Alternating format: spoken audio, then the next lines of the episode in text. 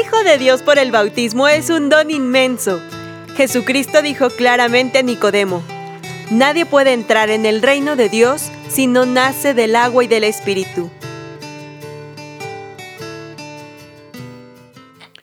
Compadre, gracias por invitarnos a desayunar a tu casa. No, hombre, compadre, ¿qué agradeces?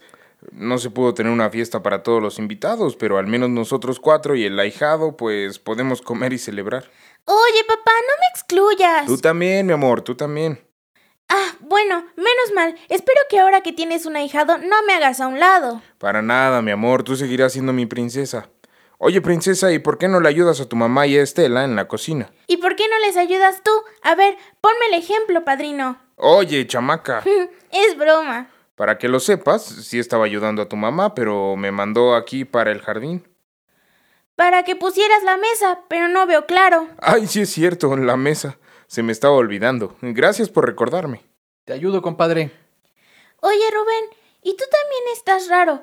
Como mi papá con todo esto del bautizo de Juan Pablito. ¿Cómo raro, nena? Ah, pues mi papá anda de un católico.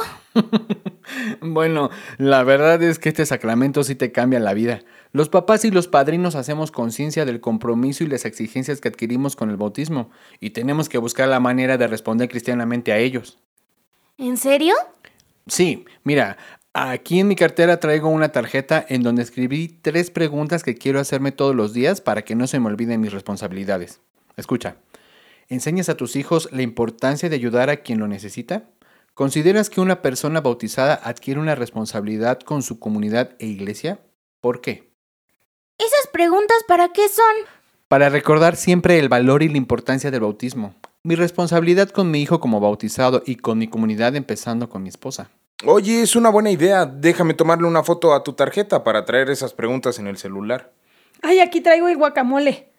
Hombres, hace media hora que se supone que estaban poniendo la mesa. Ahorita va a venir Vanessa y los va a regañar.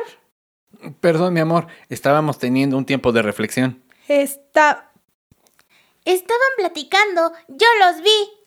Pero llegaste justo a tiempo. ¿Ah, sí? ¿Para qué? Para cerrar nuestro momento de reflexión con una de esas frases bíblicas que te encantan sacar para dejar claro el mensaje. Bueno, pero ¿de qué estaban hablando? Del compromiso que como papás y padrinos adquieren en el bautismo. Ah, muy bien. Pues hay una frase en la carta de Santiago que dice, Hermanos, si uno dice que tiene fe, pero no viene con obras, ¿de qué le sirve? ¿Acaso lo salvará esa fe?